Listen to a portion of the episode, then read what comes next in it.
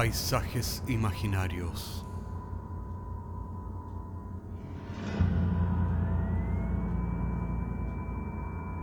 Una producción Cortés Rojas.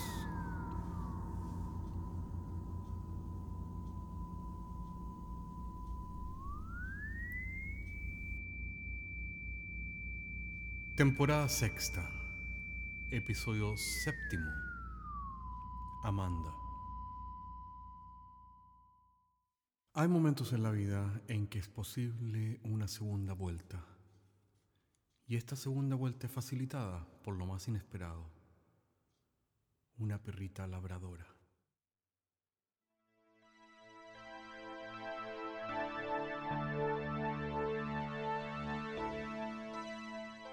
Luego de tal vez una demasiado larga y dolorosa enfermedad, María Luisa había finalmente partido, dejándome solo en la que fue por muchos años la casa de nuestra familia. Y luego de que los niños dejaron de serlo, la enorme casa vacía donde la cuidé durante la enfermedad. De eso ya habían ya pasado algunos meses, pero yo aún seguía sin poder adaptarme a la soledad de la gran casa. Y mucho más importante que aquello, no podía organizar una rutina que le diera sentido a aquellas largas tardes de otoño. Había intentado un montón de cosas, pero en realidad el problema era la falta de un propósito. Todo aquello cambió de repente en uno de aquellos fines de semana en que mi hija con su marido y niños vinieron a visitarme, trayéndome la sorpresa. Era una cachorrita labradora de apenas algunos meses que me traían de regalo. Mis nietos se sonrieron ante mi mirada de desconcierto, ya que en realidad nunca habíamos tenido perros en la casa, ni tampoco había perros en la casa de mis padres cuando yo era solamente un niño. Luego de jugar con mis nietos y darle unas confundidas gracias a mi hija, partieron, dejándome una camita, unos tarros de comida y una bolsa de galletas de pollo y arroz para alimentar a... Buen punto, olvidé preguntar cómo es que se llamaba la cachorrita, aunque a lo mejor no le habían puesto nombre todavía. La perrita me miraba con ojillos curiosos y algo pícaros, Tal vez tendría algo de hambre. No, solo la curiosidad de aquellos que llevan muy poco tiempo en este mundo y todo es nuevo o una sorpresa. Así que instalé en la pieza que antes había sido de mi hijo mayor la cama con su frazada, mientras pensaba en un nombre para la perrita. Eh, me daba risa porque me recordaba a una compañera de colegio muchos años atrás que tenía la misma mirada pícara. La miré nuevamente y finalmente le dije en voz alta, creo niña que te vas a llamar Estela, como la Estela Rodríguez, que era tan buena para las matemáticas, ¿te parece? Estela me miró asintiendo, por lo que no discutimos nunca más sobre el tema. Se había hecho de noche Así que finalmente dejé a Estela en su dormitorio y me fui al mío, con aquella cama de dos plazas en la que seguía durmiendo en mi mismo lado de siempre. Apagué las luces y traté de quedarme dormido, pero pronto me tuve que levantar por los gemidos que llegaban del dormitorio del Javier. Estela estaba llorando. Fui al dormitorio presuroso pensando de que habría pasado algo, pero no. Estela estaba en su cama, hecha un nodillo, aunque despierta. Preocupado, llamé a mi hija y le conté que la perrita gemía. Pero papá, es una cachorrita y no está acostumbrada a dormir sola. Obviamente que va a llorar si la dejas por la noche en un dormitorio pero ¿cómo quieres que lo solucione? Pregunté. No quiero tener el resto de la camada. Papá, hay una solución más fácil. Duerma con ella. Pero hija, tu mamá se va a escandalizar. Y allí me detuve en seco porque la realidad es que María Luisa nunca sabría de Estela o Estela de María Luisa. Me quedé meditabundo pensando en eso, olvidando de que mi hija seguía al otro lado de la línea. Fue ella entonces la que cortó el silencio. Buenas noches, papá. Espero que duermas bien.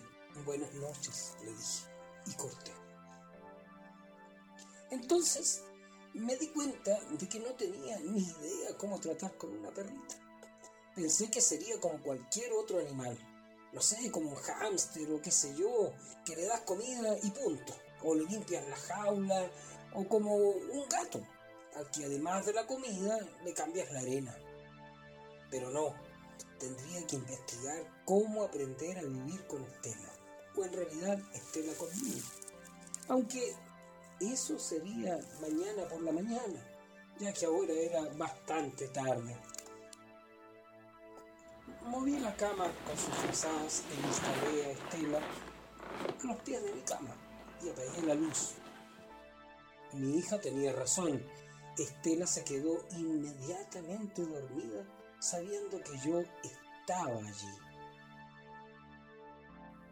Al otro día nos levantamos temprano y luego de decirle en voz alta, buenos días Estela, que ella respondió con un movimiento vigoroso de la cola, salimos a dar una vuelta. No sabría mucho de perros, pero sí sabía de educación y dar unos buenos días. Y por supuesto, de la necesidad del baño de cualquier ser vivo. Sin pensarlo mucho, me dirigí al parque, que estaba en la otra cuadra. Había pasado muchas veces por allí y me había fijado en mucha gente que iba a pasear a sus perros, por lo que pensé que sería una buena idea para comenzar a encontrar lugares que serían buenos para Estela.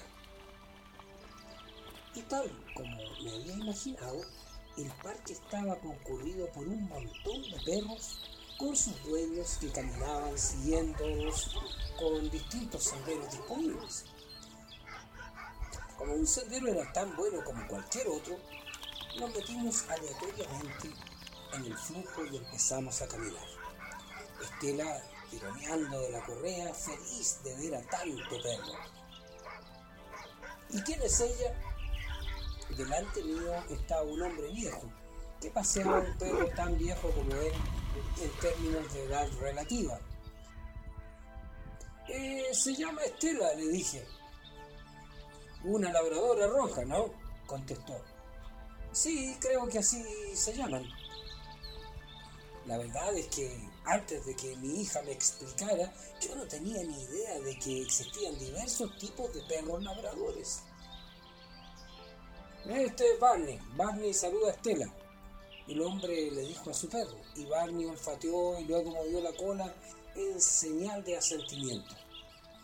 El hombre tenía una pelota que arrejó por el sendero, y Barney salió, a pesar de su vejez, disparado detrás de la pelota. Bueno, un gusto. Nosotros seguimos el camino. Hasta pronto, Estela. Y sin decir más palabras, siguieron el camino.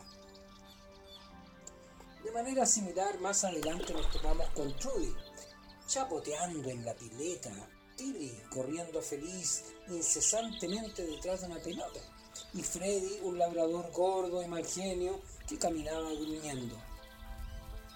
Y eso era lo que más me llamaba la atención de todos ellos, la diversidad de caracteres. Los había felices, alocados, gruñones, malgenios o completamente relajados tal como los dueños. Pasaron los meses y la vida había adquirido nuevamente sentido para mí con Estela. Teníamos ahora nuestra rutina de padre e hija. Todas las mañanas nos levantábamos al alba, tomábamos desayuno y luego al parque, a jugar con la pelota, siempre a la misma hora. Hiciera sol o lloviera.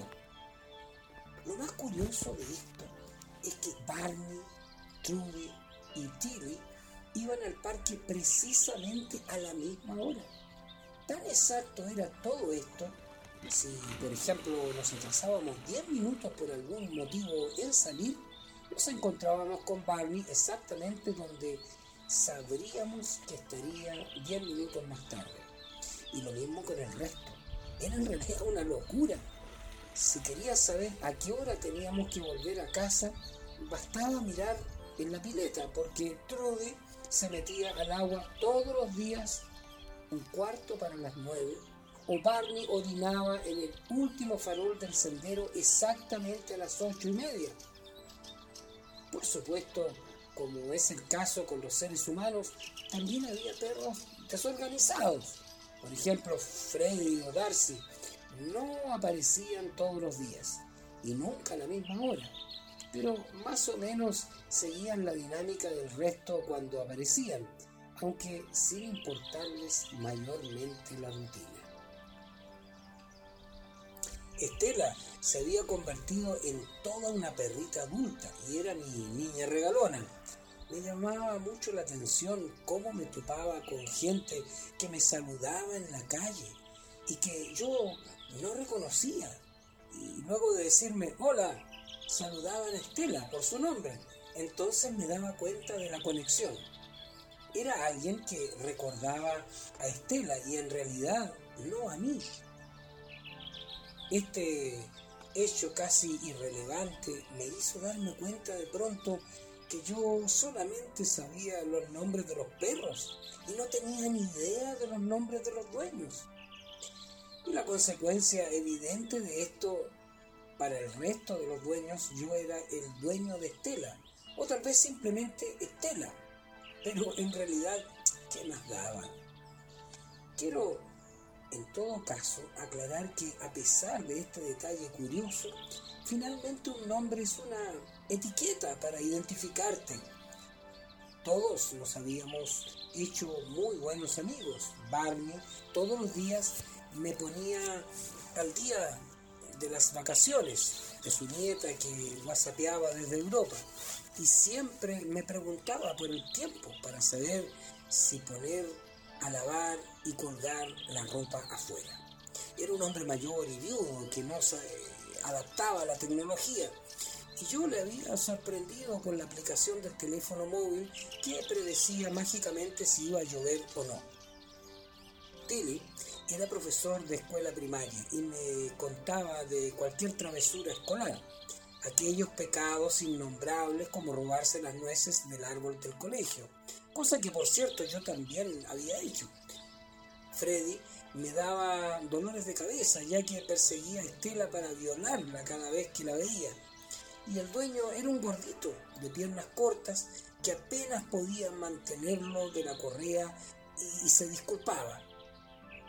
Era una suerte de que no aparecían todos los días o venían a la hora equivocada.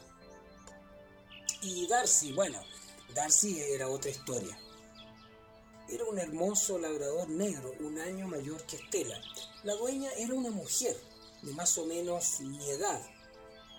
Como ya dije, aparecía y desaparecía del parque a las horas más inesperadas. Cuando aparecía, Estela se ponía muy feliz porque Darcy jugaba la pelota con ella.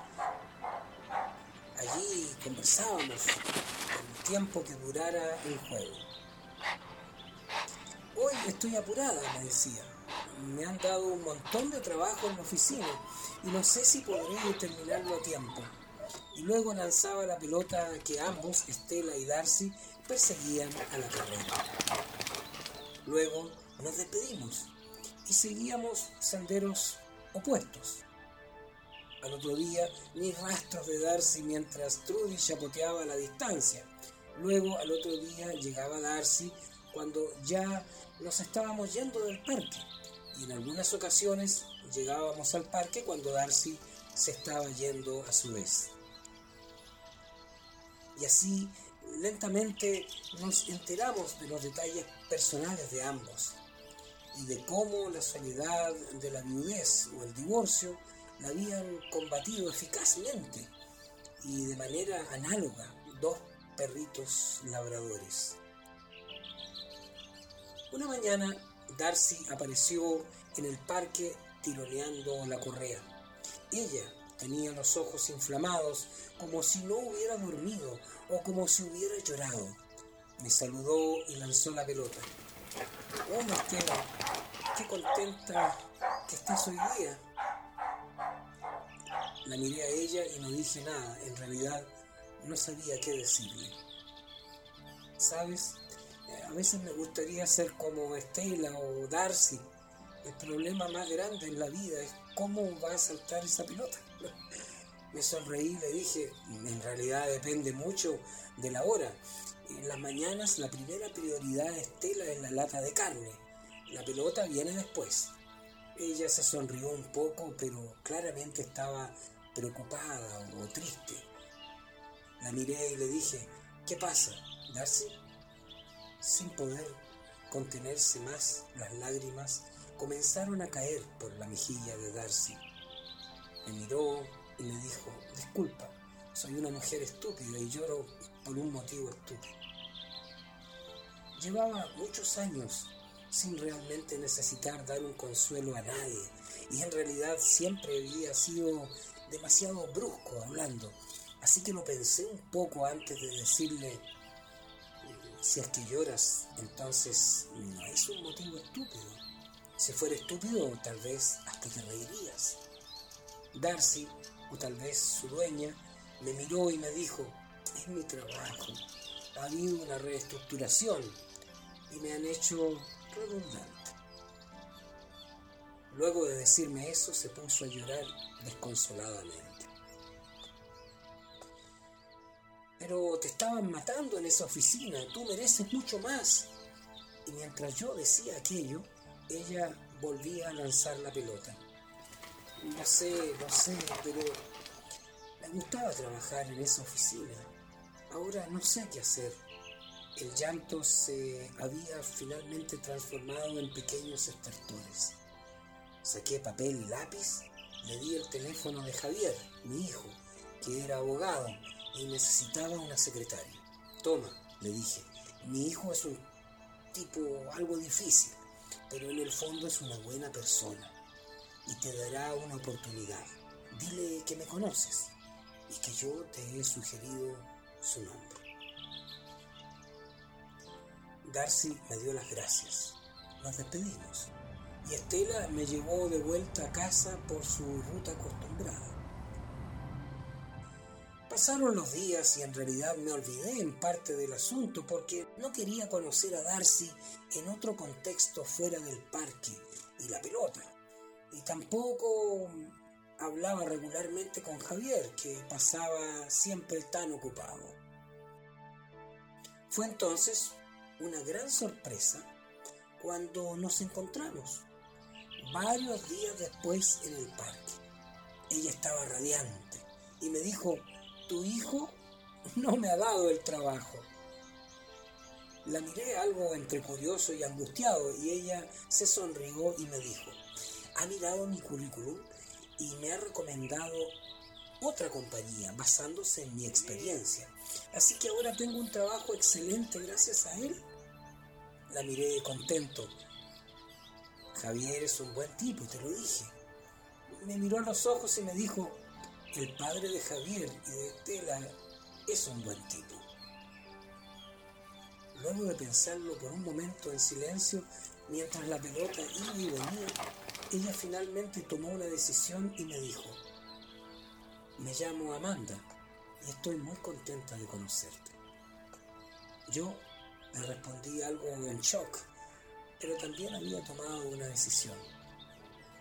Soy José y el placer es todo mío.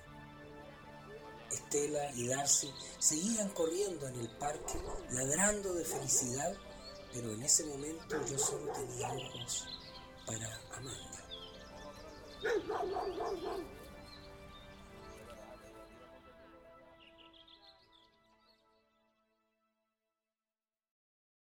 Si bien es cierto no saber su nombre en términos prácticos tal vez no es lo relevante, solo empiezas a conocerla realmente cuando sabes quién realmente es. Nos vemos la próxima semana.